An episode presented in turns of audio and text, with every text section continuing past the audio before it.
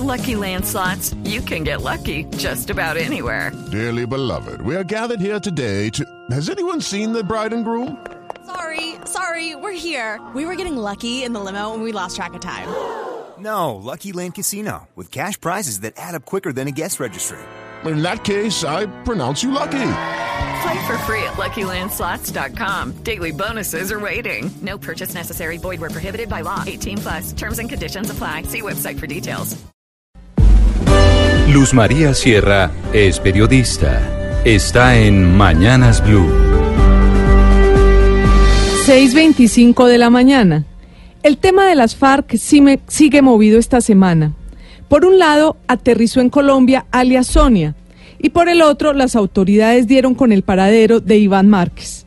Con la llegada de Sonia, ya hoy de 51 años, se cierra simbólicamente un capítulo de la historia del combate a la guerrilla de las FARC en Colombia. Sonia fue capturada en febrero de 2004, un mes después de haber sido capturado Simón Trinidad en Ecuador. Ambos terminaron siendo los dos primeros guerrilleros extraditados a Estados Unidos y lo más importante, fueron los dos primeros grandes golpes que las fuerzas militares de Colombia le dieron a las FARC. En su momento se dijo que Sonia era la jefe de finanzas del poderoso Bloque Sur. Pertenecía al Frente 14 del Caquetá, del cual fueron comandantes primero Iván Márquez, después Fabián Ramírez y luego el Mono Jojoy. En ese entonces esa guerrilla tenía en su poder decenas de secuestrados, incluidos tres estadounidenses, y estas dos capturas se convirtieron en el quiebre. Luego se dio una seguidilla de golpes contra las FARC, gracias a los cuales el país finalmente creyó que sí podía ganar la guerra. Sonia pues llegó en las últimas horas a Colombia deportada luego de pagar 13 años de cárcel en Estados Unidos por narcotráfico. Cuando llegó fue detenida porque tenía una orden de captura en su contra por lavado de activos.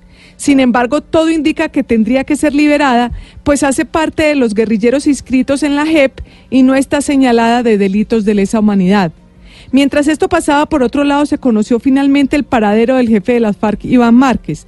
A diferencia de los rumores de que estaría refugiado en Venezuela, Blue Radio estableció con fuentes de inteligencia que se encuentra no muy lejos de la zona de reincorporación de Miravalle en Caquetá, desde donde se había ido hace unos meses. La noticia, sumada a la carta que envió en los últimos días su abogado a la JEP, confirmarían que Márquez sigue firme con el proceso de paz y que si está perdido es por el temor que le produce el fantasma de una posible extradición. Así entonces, con dificultades, sigue caminando el proceso de paz.